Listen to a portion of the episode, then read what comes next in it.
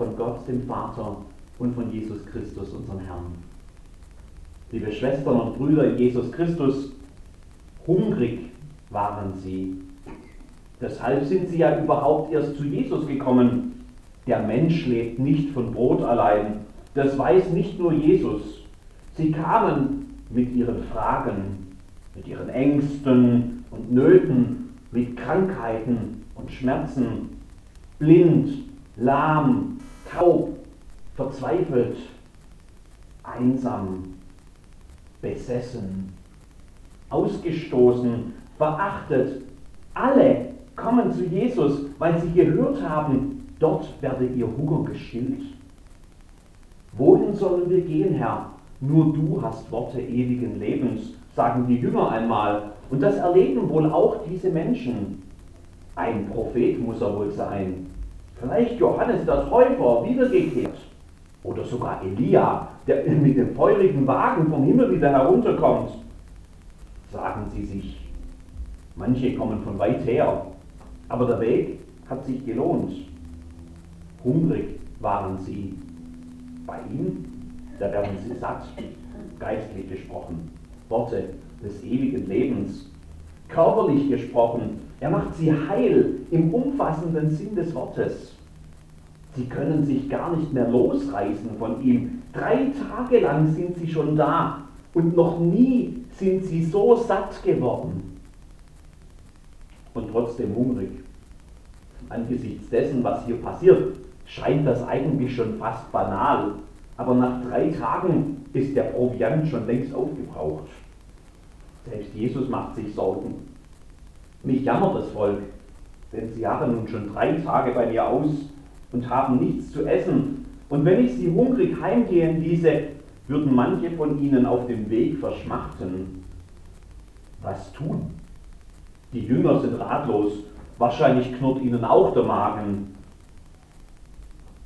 Hungrig waren sie.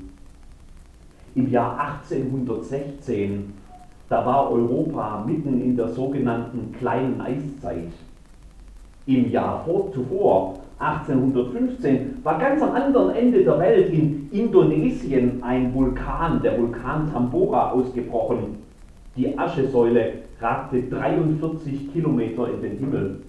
Und diese Asche, die verteilte sich mit dem Wind um die ganze Welt rund um die Erde und ließ den Himmel dunkel werden. Ein Jahr später wollte hier in Württemberg die Sonne irgendwie gar nicht mehr scheinen. Das zweitkälteste Jahr seit 1400 ging in die Geschichte als das Jahr ohne Sommer oder 1800 und erfroren ein.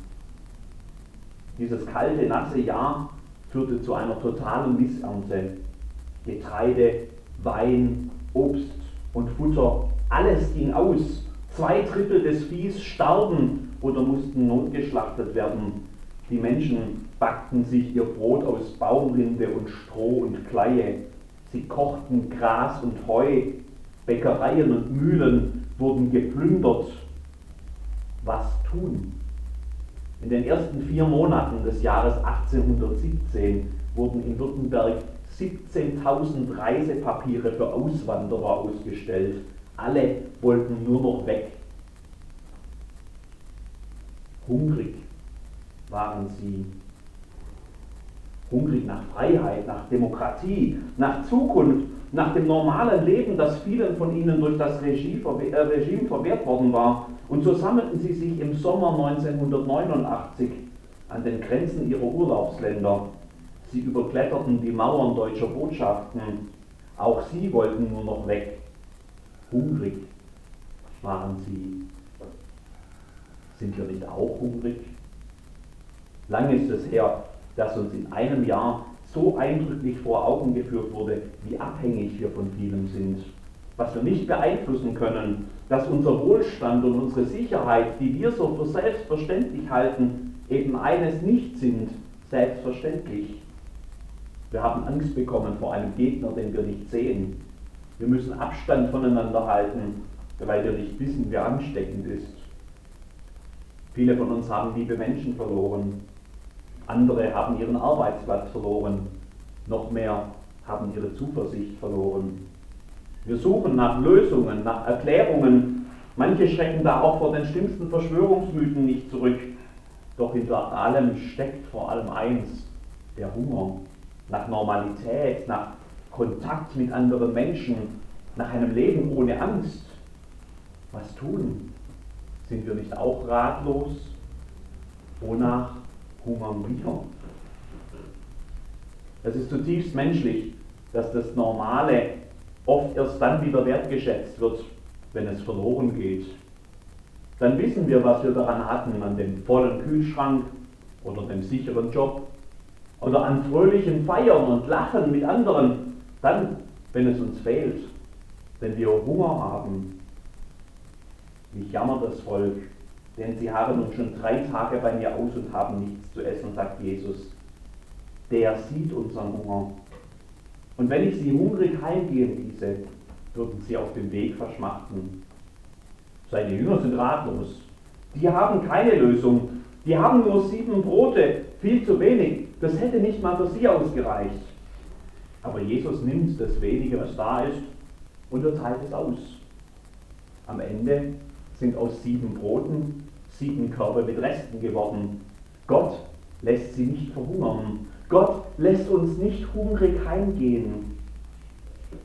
1818 feiert König Wilhelm von Württemberg zum ersten Mal ein Fest, das bis zum heutigen Tag erhalten geblieben ist. Ein Erntedankfest eigentlich, zu dem schnell auch das religiöse Element dazukommt. Nun danket alle Gott, auch wenn man davon auf dem Cannstatter Vasen heute nicht mehr so arg viel sieht. Von Gott kommt alles, was wir haben, hat man damals neu begriffen. Er lässt uns nicht hungrig heimgehen. Ihm sei Dank dafür. 1989 sind manche über die Grenzen entkommen und in der deutschen Botschaft in Prag, da sprach Hans-Dietrich Genscher seinen ganz berühmten, unvollendeten Satz, wir sind heute gekommen, um Ihnen mitzuteilen, dass Ihre Ausreise und, der Rest. Viele von dem Rest strömten in die Kirchen, in die Nikolaikirche und anderswo. Die friedliche Revolution in der DDR, sie fand ihre Stärke im gemeinsamen Montagsgebet, in der Hinwendung zu Gott. Gott schickt uns nicht hungrig heim. Ihm sei Dank dafür. Wenn wir uns jetzt 30, Tage, äh 30 Jahre nach der deutschen Wiedervereinigung daran erinnern, an diese bewegenden Momente, dann sollten wir das nicht vergessen. Und heute? Was jetzt, wenn wir hungrig sind? Hungrig nach so vielem, was uns gefehlt hat in diesem Jahr, über das uns auch toll dekorierte Erntedankfeste nicht hinwegtrösten können. Glaubt ihr wirklich, Gott lässt uns diesmal hungrig heimgehen? Bei Jesus wurden 4000 Menschen satt. Das hat vielleicht manche stutzen lassen. 4000 waren das nicht 5000 und fünf Brote und zwei Fische. Die Geschichte von der Speisung der 5000 ist einfach viel bekannter. Und ob das hier lediglich ein abweichender Bericht vom gleichen Ereignis ist oder nochmal was ganz Separates, das weiß keiner so genau. Aber was man entdecken kann, wenn man diesen Bibeltext aufmerksam liest, ist, dass er von seinen Schreibern ganz bewusst in eine bestimmte Form gebracht wurde. Das kommt nicht von ungefähr, dass dieser Text die Einsetzungsworte des Abendmahls aufgreift. Und er nahm die sieben Brote, dankte, brach sie und gab sie seinen Jüngern. Das klingt irgendwie vertraut. Dieser Text mitten aus dem Evangelium, er will uns auf Jesus hinweisen, Jesus, bei dem unser Hunger gestillt werden kann. Dass das die materielle Dimension einschließt, dafür danken wir an Erntedank und an anderen Tagen auch. Aber es geht weit darüber hinaus. Jesus macht den ganzen Menschen heil. Am Ende, das wissen wir, gibt er sogar sich selbst hin, bis in den Tod für uns. Gott schickt uns nicht hungrig heim. Im Gegenteil, er gibt und er gibt aus Überfluss heraus, aus sieben Broten werden da sieben Körbe mit Resten. Was können wir also Besseres tun, als zu Gott kommen mit unserem Hunger? Zu Gott kommen mit allem, was uns fehlt. Gott lässt uns nicht hungrig heimgehen. In diesem Sinne, guten Appetit, müsste man eigentlich sagen. Und Gott sei Dank dafür. Amen.